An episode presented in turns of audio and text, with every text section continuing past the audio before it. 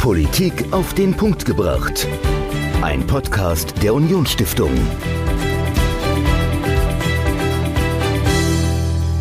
Eine Kunstausstellung ist eine Ausstellung, in der Bilder und Gemälde verschiedener Künstler zu sehen sind. Zum Beispiel bei uns im Haus der Unionsstiftung. Wir veranstalten öfters Ausstellungen und Sie sind natürlich herzlich eingeladen, jederzeit zu uns zu kommen. Aber es gibt noch ganz andere Arten von Ausstellungen und in der heutigen Folge unseres Podcasts wollen wir über eine Bauausstellung sprechen. Und zwar über eine internationale Bauausstellung in der Großregion. Michael, du hast dich mit einem Experten für internationale Bauausstellungen unterhalten und vielleicht erklärst du mir erstmal genau, was ist denn eine Bauausstellung und warum hat sie überhaupt nichts mit einer Kunstausstellung zu tun? Ja, also ich habe mit Professor Stefan Ochs von der HTW Saarbrücken gesprochen. Das ist eine Hochschule. Professor Ochs ist Architekt und es geht darum, eine internationale Bauausstellung für die Großregion, also für das Saarland, für Lothringen, für Luxemburg, aber auch Ostbelgien, Rheinland-Pfalz zu initiieren. Und jetzt denkt man ja zuerst, das ist irgendwie was, wo was gebaut wird, aber das ist viel, viel mehr. Es mhm. geht auch darum, eine Region weiterzuentwickeln mit Ideen. Wenn man auf die Homepage von internationaler Bauausstellung geht, da wird so ein bisschen erklärt, was das genau ist. Und da steht drin, dass das ein regionaler Entwicklungsprozess ist. Wie genau kann ich mir das vorstellen? Also ich hatte zum Beispiel gehört, Kreuzberg war zum Beispiel auch mal Ort einer internationalen Bauausstellung. Und wenn ich an Kreuzberg denke oder das Bild, das man vielleicht früher von Kreuzberg hatte, das ist Arbeiterkiez, bisschen runtergekommen, Altbau. Mittlerweile ist das Ding gentrifiziert, sieht richtig hübsch aus, die Mieten sind abartig teuer. Ist das damit gemeint mit diesem regionalen Prozess, mit diesem Strukturprozess oder ist es was anderes? Also es ist schwierig zu sagen, weil es ist zunächst mal ein Prä-IBA-Prozess. Also die internationale okay. Bauausstellung soll irgendwann kommen. Jetzt ist man in dieser Ideenfindungsphase, aber das kann ganz, ganz viel sein. Also wenn man sich das Ruhrgebiet anschaut, da war mhm. auch eine internationale Bauausstellung angesiedelt und man hat daraus zum Beispiel diese Kulturparks im Ruhrgebiet entwickelt, um halt die Region aus der Kohle- und Stahl-Mentalität oder aus dem Kohle- und Stahl-Image rauszuholen mhm. und eine neue Aufgabe zu geben. Also sowas kann das auch sein. Okay. Ich bin sehr gespannt, was Professor Ochs dir zu erzählen hat und wünsche ganz, ganz viel Spaß beim Podcast. Michael mit Professor Ochs von der HTW in Saarbrücken über die internationale Bauausstellung in der Großregion. Viel Spaß. Heute bei mir am Podcast Professor Stefan Ochs. Herzlich willkommen. Ja, hallo, guten Tag. Herr Professor Ochs, wir wollen ja heute über die IBA Großregion sprechen. Das ist ja ein relativ sperriger Begriff. Was verbirgt sich denn hinter der Abkürzung IBA? Also das heißt ausgeschrieben internationale Bauausstellung. Das ist ein Format, das wir seit, ich glaube, 1903 in Deutschland haben, also das ist schon 120 Jahre alt. Die erste Bauausstellung, das werden viele Zuhörer sicherlich kennen, ist die Mathildenhöhe in Darmstadt gewesen. Da ging es ums Bauen, aber eben nicht nur. Man hat da ja durchaus einen Gesellschaftsstil, wenn man so will, neu erfunden. Das war die Zeit der Biedermeier, Kaiserreich und in Darmstadt hat man es mit dem Jugendstil ein bisschen fröhlicher begonnen. Eine weitere, einfach nur um den Zuhörern das Bild vor Augen zu führen, ist immer noch die Weißenhofsiedlung in Stuttgart. Da ging es natürlich um die Frage der Republik gegen, was dann später kam, gegen Diktatur. Die Nazis wussten das auch genau, die wollten ja die Weißenhofsiedlung dann noch platt machen, beziehungsweise umbauen. Also da ging es immer natürlich um Architektur, um neue Baustile, aber es ging auch immer um einen politischen, einen sozialen, einen gesellschaftlichen Entwurf. Und das ist bis heute so geblieben. Im Saarland die bekannteste IBA ist eigentlich eine sehr untypische IBA, nämlich die IBA Emscher Park. Da ging es gar nicht ums Bauen, da ging es um Land, um Landschaft, um Umwelt, um Identität der Personen, die in einem postindustriellen Landstrich wohnten und nicht mehr so die richtig große Perspektive hatten.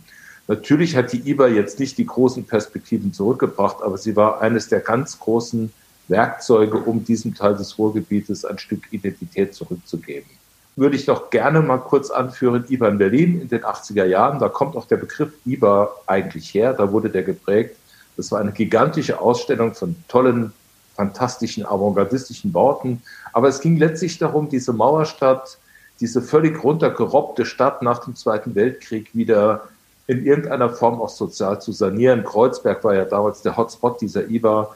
Und ich glaube, da ist die Stadtplanung, die wir heute noch verfolgen, so richtig eigentlich entwickelt worden. Man hat quasi den Menschen in der Stadt wiederentdeckt und hat immer mehr das Auto vielleicht als Fokus verlassen. Wie muss ich mir das jetzt vorstellen? Also bei der IBA Großregion. Also es ist ja auch grenzüberschreitend mit Partnern in Luxemburg, Frankreich, Ostbelgien. Wird da jetzt auch was gebaut oder geht es da mehr um konzeptionelle Dinge? Also wir sind in der Prä-IBA-Phase. Prä-IBA heißt, es ist noch keine IBA installiert. Und diese Prä-IBA-Phase ist ja von der Landesregierung während der Gipfelpräsidentschaft von Tobias Hans letztlich, die ging 2019, 2020 installiert worden. Man wollte, man brauchte ein Thema, eine gewisse Sichtbarkeit und haben wir dann auch so gemacht. Wir hatten hier an der HTW dann die Möglichkeit, mit diesem Prä-IBA-Werkstattlabor, so nennen wir uns, zu untersuchen, was könnten denn die Grundlagen sein, was könnten die Themen sein. Und da sind wir eigentlich immer noch. Wir haben zwei Dinge festgestellt. Zum einen Parameter Großregionen. Ich habe die Zahlen nicht im Kopf. Wir reden da von 65.000 Quadratkilometern, 12 Millionen Einwohnern. Wenn Sie da mal gucken, die Mathildenhöhe, das waren zwei, drei Quadratkilometer, vier, fünf Quadratkilometer. Selbst Emscher Park mit 70 Kilometer Achse ist vergleichsweise klein. Wir haben das nie ausgerechnet, wie viel kleiner, unvorstellbar viel kleiner als das, was wir heute als Großregion bezeichnen.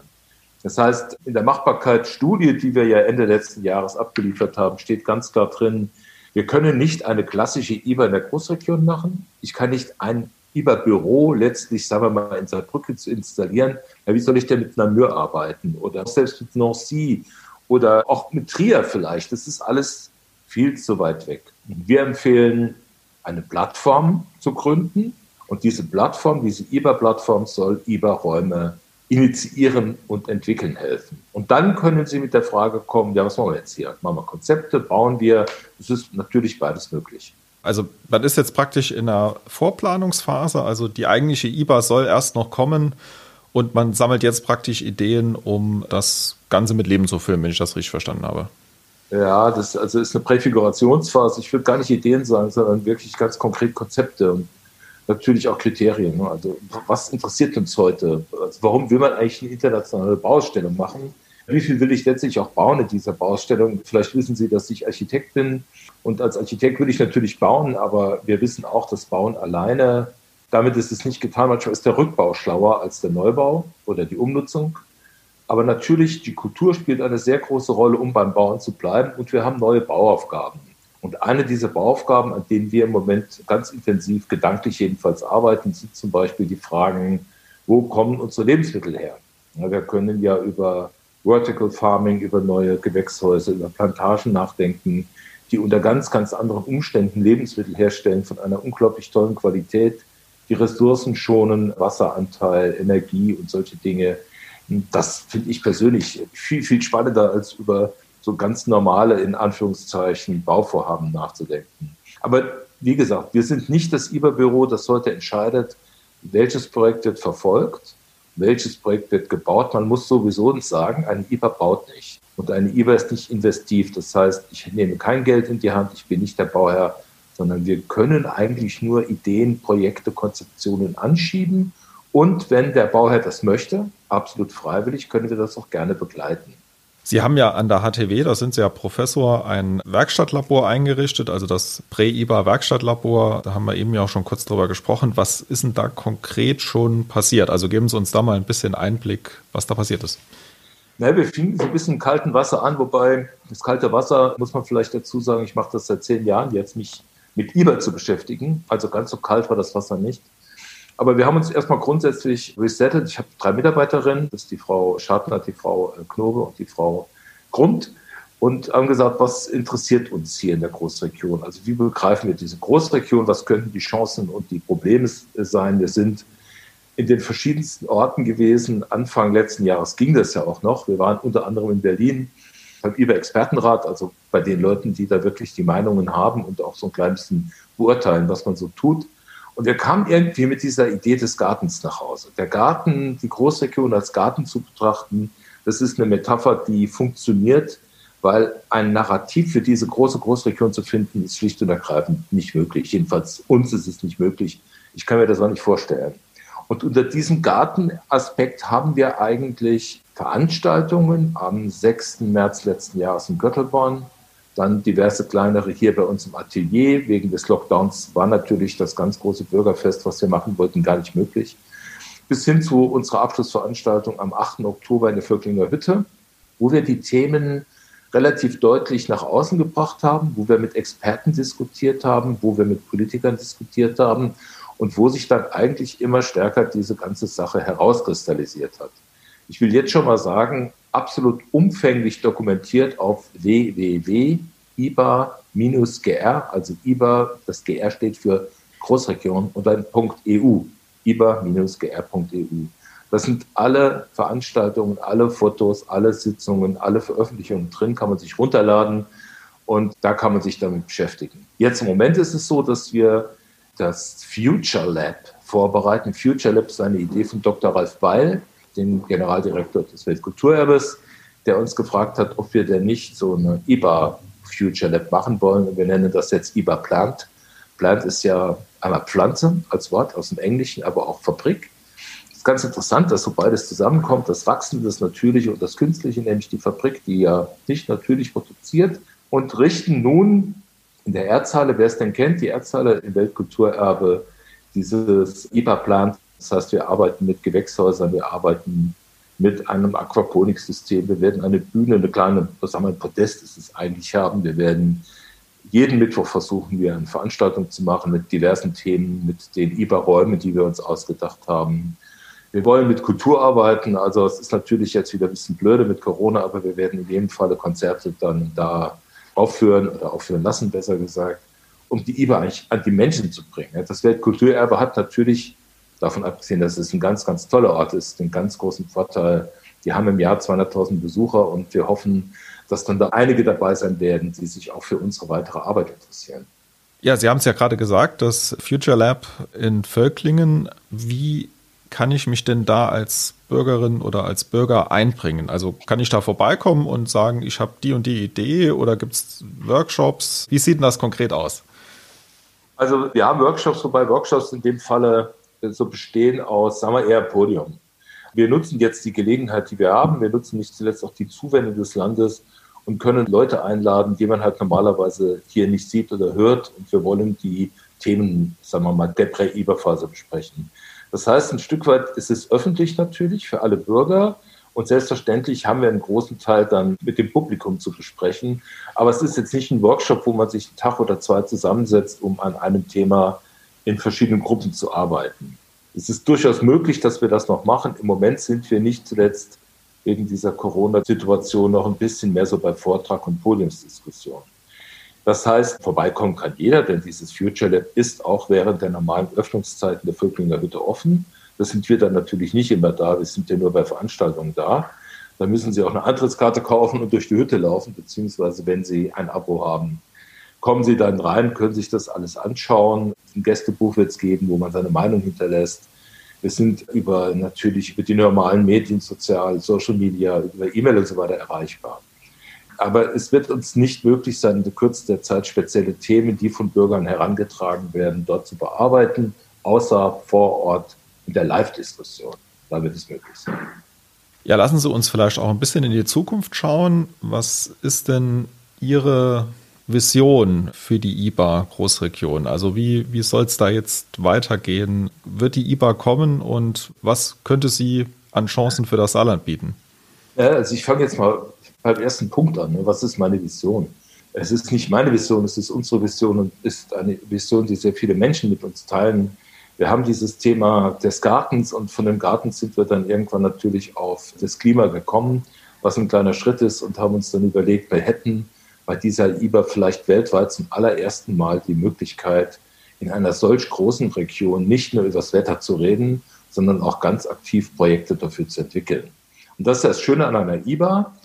Schlau reden kann ich in vielen Formaten mit vielen Experten und auch ja, zu vielen Gelegenheiten, aber wirklich Projekte umzusetzen, das kann man eigentlich nur in einem IBA und vergleichbaren Formaten. Und wenn Sie jetzt mal so ein klein bisschen rumgucken, im Moment haben wir zum Beispiel aus Brüssel den New Green Deal heißt das, oder der New European Bauhaus, der alles, das fußt alles auf diesem ökologischen Gedanken. Aber es ist eben nicht nur eine ökologische Verträumtheit, sondern stellt wirklich die Frage, wie kriegen wir das gewuppt? Stehen Sie, und seit 40 Jahren laufe ich auf der Straße rum und demonstriere letztlich für das ökologische Bewusstsein. Und wir waren uns 1980 absolut sicher, dass das Ding in zehn Jahren durch sein wird. Wir wissen alle, 1990 war es nicht durch, ist auch 2021 noch nicht durch. Und es wird aller, allerhöchste Zeit, dass wir was tun. So.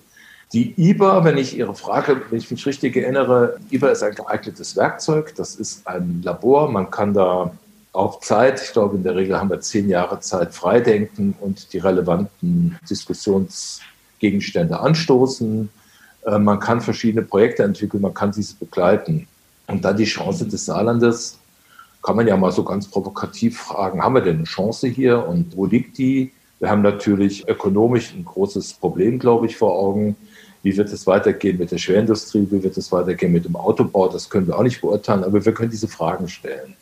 Und dann stellen wir fest, wir sind in der Großregion, wir liegen zwischen Rheinland-Pfalz und Lothringen und Luxemburg. Wir liegen eigentlich auf der Achse Frankfurt-Paris. Also wir haben unglaublich große Potenziale. Und jetzt müsste man diese Marke Saarland entwickeln. Innerhalb einer IBA wäre das, glaube ich, möglich. Und davon wird man langfristig auf jeden Fall profitieren. Also zu glauben, IBA kurzfristig ist gut für Saarland, bringt neue Arbeitsplätze, neue Aufträge und solche Dinge, das ist zu kurz gesprungen. Man bringt sich aber auf die Karte. Man bringt sich auf die Landkarte. Internationales Renommee entsteht durch eine IBA und ich glaube, davon wird das Saarland wirklich sehr stark profitieren können. Ja, wir hatten ja eingangs schon, oder das haben Sie kurz erwähnt, über die IBA Emscher Park gesprochen im Ruhrgebiet. Ja. Wenn man da jetzt mal draufblickt, also mit ein paar Jahren Abstand, was würden Sie denn sagen, hat die IBA für die Region Ruhrgebiet gebracht? Also, dass wir da vielleicht nochmal mit konkreten Beispielen reingehen. Also ich sagte das gerade, das ging in den 80er Jahren los. Ich muss zurückrechnen, 99 ist die eröffnet worden, also ist in 89 offiziell gegründet. Dann gab es eine Prä-IBA-Phase, also das, was wir jetzt haben. Das war Anfang der 80er Jahre und da wissen Sie vielleicht nicht mehr, aber Sie haben davon gehört, wo das Ruhrgebiet zu der Zeit war. Man hatte ja eine postindustrielle totale Wüste, man kann es gar nicht anders sagen. Wir sind ja heute hier im Saarland auf einem völlig anderen Level. Man hatte eine sehr, sehr hohe Arbeitslosigkeit und ich glaube nicht sehr viel Hoffnung. Da gab es ein bisschen Fußball. Ich glaube, Dortmund und Schalke sind damals Europapokalmeister geworden. Das hat geholfen. Man hatte mit der Emscher den schmutzigsten Fluss Europas, vielleicht sogar der Welt. Ich glaube, der zweitschmutzigste war dann die Rossel, da direkt hinterher. Und man hat eigentlich aus dieser desolaten Situation einen ganz tollen Landschaftspark entwickelt. Mit einem sehr hohen, einem sehr sichtbaren Kulturteil. Und man hat sich eigentlich daran gewohnt, mit den Überbleibseln dieser Postindustrie zu leben man hat nicht nur wegen der IBA selbstverständlich, sondern ganz allgemein in einem plötzlich völlig neuen, schönen Umfeld dann auch neue Arbeitsbedingungen entwickeln können. Und heute ist der Emscher Park ein Ort, wo man in Urlaub hinfahren kann. Und der Emscher Park ist ein Ort, der es zum Beispiel Essen ermöglicht, was 2010 europäische Kulturhauptstadt zu werden. Man baute also komplett auf der Struktur und auf dem Renommee dieses Emscher Parks auf und hat dann aus dieser Essener Kulturhauptstadt ein Ruhrgebiet gemacht. Das heißt, diese IBA hat eine unglaublich nachhaltige Wirkung. Eine gute IBA, es gibt auch IBA, die nicht so nachhaltig gewirkt haben, muss man ganz klar sehen. Und wir versprechen uns hier natürlich davon, dass genau das, was nach der IBA sein wird, dass das das ist, was für das Saarland oder für die Großregion wirklich spannend ist. Kurz noch eins. Am Anfang in der Diskussion mit Politikern und mit der Politik, wie man immer so schön sagt, dieses, wir brauchen irgendwie etwas, was diese Großregion sichtbar macht. Und ich glaube, dass IBA dafür das Werkzeug sein kann. Ja, jetzt lassen Sie uns vielleicht noch zum Schluss kurz darüber sprechen, wie es weitergeht. Also wir sind jetzt noch in dieser Prä-IBA-Phase, wenn ich das richtig verstanden habe. Und wie sehen jetzt so die nächsten Schritte in dieser Phase aus? Also dass wir da vielleicht noch mal uns kurz einen Überblick geben. Also im Moment sind wir natürlich, wissen wir gar nichts, ne? weil wir wissen gar nicht, ob wir übermorgen noch vor die Tür dürfen. Meine Mitarbeiterin wohnt in Frankreich kann ich jetzt auch darauf verzichten in der nächsten Zeit. Aber die nächsten Phasen werden sein, dass wir das Future Lab machen. Wir wollen einen Interreg-Antrag stellen. Wir werden uns um das New European Bauhaus kümmern. Also da wollen wir über Förderungen nachdenken. Und im besten Falle haben wir 2022 alle Grundlagen, um 2023 diese Plattform zu gründen, von der aus man dann einen IBA-Raum gründen kann.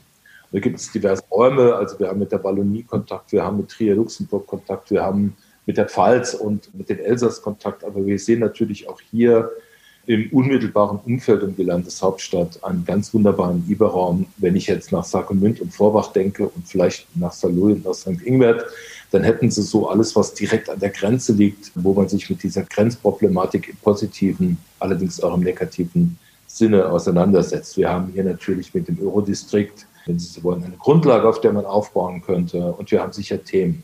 aber die werden dann diskutiert, wenn diese IBA eingerichtet ist. Das heißt, wir diskutieren derzeit Themen nicht zuletzt, um die Menschen zu interessieren für das, was wir tun, aber wir sind nicht diejenigen, die die Themen der Zukunft, einer zukünftigen IBA festlegen. Aber allzu sehr werden wir davon auch nicht mehr wegkommen, denke ich. Ja, das war Professor Stefan Ochs von der HTW zum Thema IBA Großregion. Vielen Dank und bis demnächst. Ja, danke, bis bald. Tschüss. Das also ist eine internationale Bauausstellung und sie könnte für unsere Großregion und speziell auch für das Saarland wirklich von großem Vorteil sein. Michael im Interview mit Professor Ochs von der HTW in Saarbrücken. Und in der nächsten Woche sprechen wir über das, was man vielleicht gar nicht sagen darf und sagen sollte, nämlich über Meinungsfreiheit. Michael, ist es dir schon mal irgendwo passiert, dass du für deine Meinung ganz konkret angegriffen wurdest und dir gesagt wurde, nee, das da darfst du eigentlich gar nicht so sagen und jemand mit so einer Meinung, den wollen wir hier bei uns gar nicht haben?